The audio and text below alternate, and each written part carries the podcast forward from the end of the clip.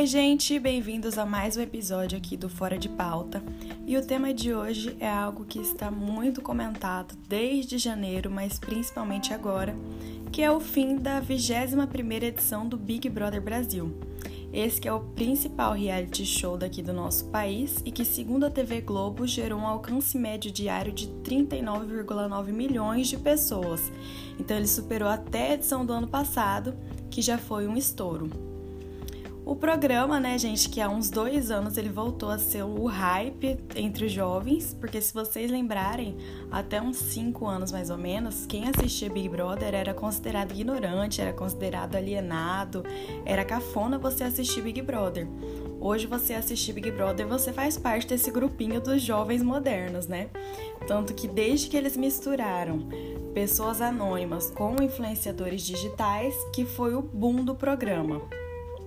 Esses criadores de conteúdo da internet hoje, os que não conseguem entrar na casa, fazem conteúdo sobre o Big Brother para poder aparecer na edição e ter uma chance de ter um engajamento maior com o programa.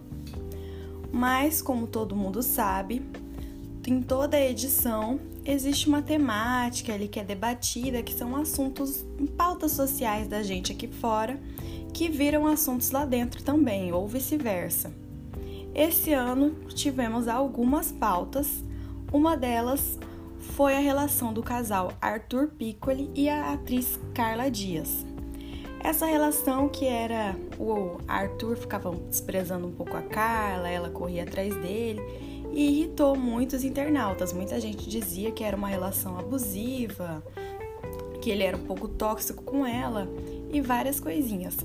Só que a Carla Dias teve a oportunidade de um paredão falso, voltou e fez aquela super cena de se ajoelhar para ele ali, pedir ele namoro, e ali foi a queda dela. O Brasil ele não aceita essa mulher apaixonada, essa mulher que tá numa relação tóxica, e é claro que ela ia levar a culpa por ele. A gente lembra que isso já aconteceu ano passado entre Marcelo e Daniel, porque Daniel era odiado aqui fora por ele ser um cara meio folgadão, não fazia as coisas dentro da casa, e a Marcela, que foi a favorita por um tempo, acabou levando a culpa por ele. Então os homens fazem os erros e as companheiras é que levam ali a culpa. Tanto que tem um texto do projeto de extensão chamado Pauta Gênero, que é da Universidade Federal de Mato Grosso. O Pauta Gênero é um observatório de comunicação e desigualdades e o nome do texto, gente, é Machismo no BBB. Carla Dias e a culpabilização da mulher pelos erros do companheiro. Eu indico muito vocês a lerem esse texto, porque ele é super interessante, mostra ali como que o machismo da nossa sociedade reflete desde violência doméstica, como é que a gente enxerga a mulher sendo culpada por um ato do companheiro, e chega até em um programa de entretenimento em que a gente culpa a mulher por algo que o cara fez. Tanto que a Carla Dias saiu muito antes do Arthur e ele até chegou a ter uma redenção com o público, porque depois o pessoal começou a ver ele como um cara engraçado e ele acabou tendo uma outra visão das pessoas.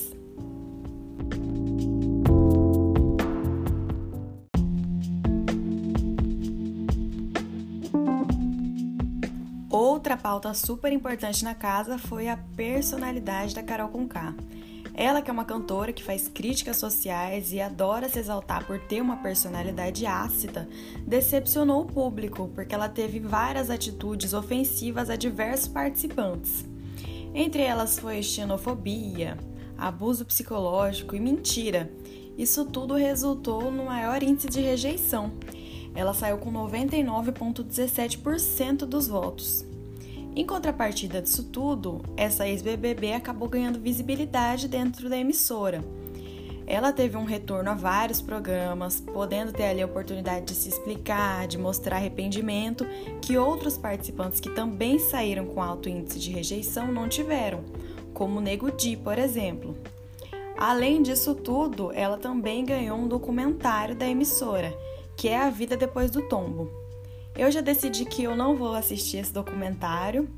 Isso até gerou um pouquinho de desencontro de ideia, vamos dizer assim, em um grupo meu, porque teve gente que falou que ela merece uma segunda chance, que acha certo ouvir o lado dela e, e tal.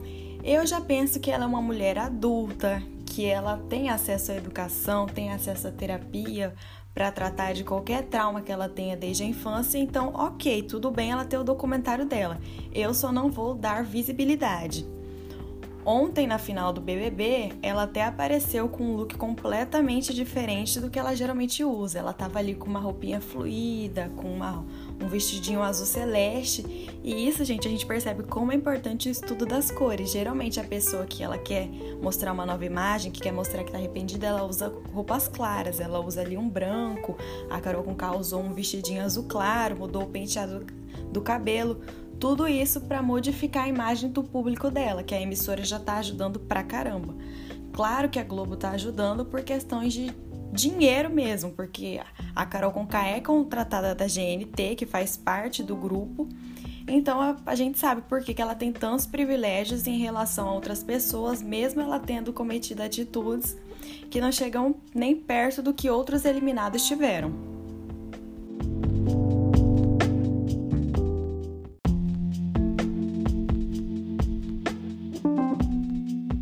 Mais uma pauta importante que ganhou visibilidade aqui fora foi a discussão entre Rodolfo, cantor, e João Luiz.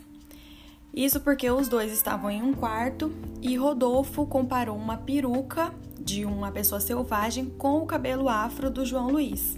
O João Luiz não gostou disso e dias depois ele trouxe esse assunto à tona em, uma, em um jogo da discórdia. Isso tudo gerou na eliminação do Rodolfo e logo após, acho que três semanas depois, o João Luiz saiu.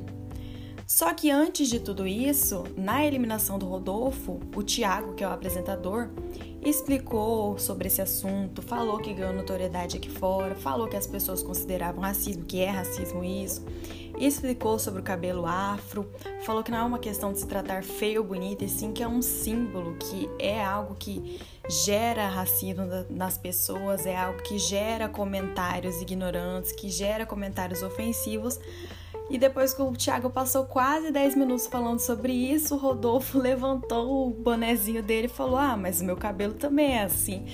Então, assim, o Thiago fez um monólogo para ele, explicou sobre racismo, falou que não se tratava de ser um cabelo feio, bonito, assim, que era um símbolo. E o Rodolfo parece que não entendeu nada ali, mas seguiu. E semanas depois, quando o João Luiz foi ao paredão, o pai do Rodolfo, o empresário Juarez Dias, criticou o professor e ainda falou: vem fazer drama aqui fora. Então, de nada adiantou as campanhas nas redes sociais, as pessoas explicarem, porque parece que tem gente que não sei se não quer aprender ou se faz de conta que não quer aprender. E o João Luiz acabou sendo criticado aqui fora. Para muitos, ele ainda é visto como uma pessoa que faz drama, uma pessoa que faz mimimi. Então, assim, às vezes você explica, explica, explica e o outro lado não tá afim de aprender e age como se não estivesse entendendo. Tanto que o João Luiz ainda saiu com uma porcentagem maior do que a do Rodolfo, que o João foi eliminado com 58% 50,86 os votos e o Rodolfo com 50,48.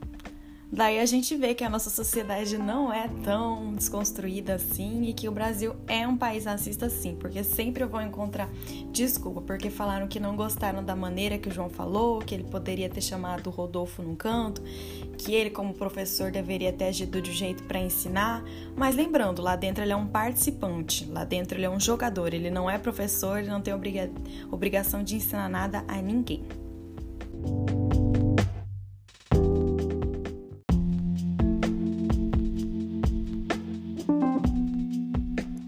Chegamos ao fim de mais um episódio aqui do Fora de Pauta. Se você gostou, compartilhe com algum amigo ou alguém que você sabe que acompanhou o BBB.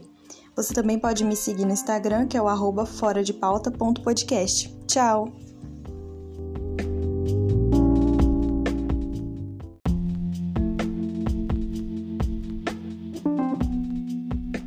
Chegamos ao fim de mais um episódio aqui do Fora de Pauta. Se você gostou, compartilhe com algum amigo ou alguém que você sabe que acompanhou o BBB.